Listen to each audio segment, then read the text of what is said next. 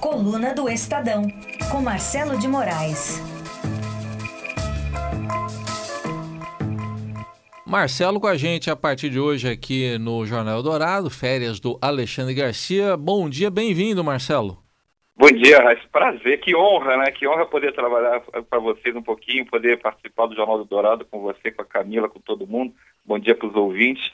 Numa semana que já começou quentíssima, a gente é. achou que ia ser uma semana ali meio devagar. Ontem, lá no Congresso, não tinha ninguém, estavam as moscas, como sempre, na segunda-feira, e de repente começou a semana esquentar com esse embate Rodrigo Janot, Gilmar Mendes, né? Ninguém esperava e acabou. O, o pau está literalmente cantando em Brasília, Raíssa. Explicar, explicar essa história aqui, é a dupla Gil e Gil, que para Janot não é uma dupla sertaneja, não, né? Não é, não é, é isso. E pelo jeito é, deu uma desafinada nessa né, dupla, né? Porque o, para quem não sabe, o Procurador-Geral da República, Rodrigo Janot, ele pediu uma declaração de incompatibilidade do Gilmar Mendes no processo do Ike Batista. O que, que é isso? Ele está alegando, ele está levantando suspeitas sobre a atuação da, da Guiomar, que é a esposa do Gilmar Mendes, né, na, na banca, de, como, como advogada do Ike Batista, dizendo que o, o Gilmar Mendes não poderia ter dado habeas corpus, não poderia tomar decisão nenhuma libertando o Ike ou fazendo outro tipo de qualquer medida jurídica em favor do, do Ike Batista,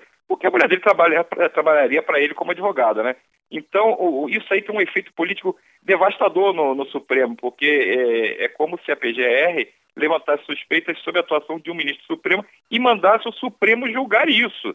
Então você tem, imagina o clima entre eles lá, como é que vai estar hoje, é, vai caber para a presidente do Supremo, a Carmen Lúcia, tomar a decisão se ela decide sozinho esse pedido do Janot ou se ela joga para o plenário. Agora você imagina a situação, o plenário do Supremo julgando se um de seus membros pode ou não pode é, é, é participar de um julgamento do Batista, pode tomar decisões sobre, sobre um, um investigado na, em, nas, nas, nas coisas que o Ike tem contra ele, que são muitas, né? O Ike já passou por, por todo tipo de denúncia atualmente, e aí você tem uma, uma, uma, um clima pesadíssimo, porque o Gilmar Mendes, ele é muito vocal, né? Ele não esconde as opiniões dele. Imagina como é que a reação do Gilmar Mendes vai, vai ser a partir de agora, depois dessa, dessa, desse pedido do, do Rodrigo Janot. Tacou fogo no Supremo, é, é uma, levantou uma crise, eu, eu conversei com o pessoal do Palácio Planalto ontem, logo depois que teve o pedido do Janot, eles estão preocupadíssimos, porque eles acham que o ambiente político já está conturbado demais,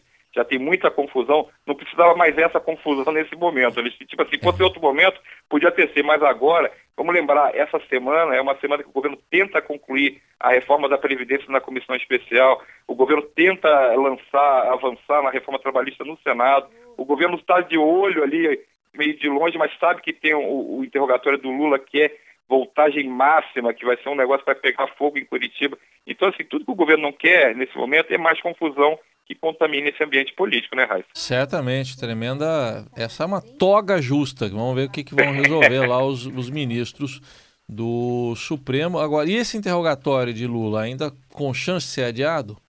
Eu acho que não, tá? Pelo que a gente conversou, é, é uma estratégia da defesa, mas acho pouco provável, não, ninguém está levando muita, muita fé que o, o que seja adiado, está é, marcado para amanhã. Eu acho que nessa era pós-Lava Jato, talvez seja um, um dos dias mais importantes de toda é, é, todos esses julgamentos, todas essas investigações, porque você vai ter pela primeira vez ali frente a frente o juiz Sérgio Moro e o ex-presidente Luiz Inácio Lula da Silva. Então, o, é, não, ninguém é bobo, ninguém, ninguém é ingênuo de ignorar que Lula é candidato a presidente. Lula é um, é um líder político importante, foi presidente duas vezes, está com 30 e poucos por cento das pesquisas, lidera as pesquisas de intenção de voto. Então não é uma situação que você vê todo dia, né? Um candidato líder nas pesquisas, ex-presidente da República, sentando no banco de réus ali. Não chega a ser o banco de réus ainda, porque não é o julgamento, mas é o interrogatório. E o juiz Sérgio Moro, é, ele tem um, um fã-clube imenso, né? A gente sabe que ele também não é um personagem político extremamente importante, embora ele queira sempre deixar claro que ele é só o juiz, né, que ele não tá, não tem partido, que ele não tem lado, não tem, não tem posição política nesses eventos, mas a gente sabe o, o tanto que está aparecendo até nas pesquisas de intenção de voto, já estão colocando o nome dele como um potencial candidato à presidência também. Então você é. tem um, um, um, embate muito forte e a gente sabe que o Lula, eh, se tem uma coisa que o Lula faz bem, é usar o carisma dele, ele é bom Sim. de comunicação. Então você colocar o Lula pra, numa situação dessa, imagina, o, o, vai ser um, vai sair faísca, né? E do lado de fora, um monte de gente acampada fazendo é. oba-oba ali em torno da, da defesa do ex-presidente. Né? Aliás, você falou aí em comunicação do Lula, você tinha falado na reforma da Previdência também. Para a gente fechar, Marcelo, o governo está mudando a estratégia de comunicação? Está mudando porque não tinha estratégia, é. né? Vamos combinar isso, né? A estratégia do governo era um buraco sem fundo, né? Não comunicava nada, pelo contrário. Todo mundo passou a ideia que nunca mais vai se aposentar, que vai trabalhar até morrer, e foi isso que o governo vendeu ou não deixou de vender, né? Então agora, finalmente, o governo está se organizando ali, resolveu fazer uma mudança radical para marcar um ano de administração do Michel Temer, vai mudar a comunicação toda da, dos portais dele, das redes sociais. A palavra-chave deles agora é agora. Essa vai ser a, a palavra símbolo do, do, da nova administração, que Michel Temer está fazendo tudo agora para melhorar o país.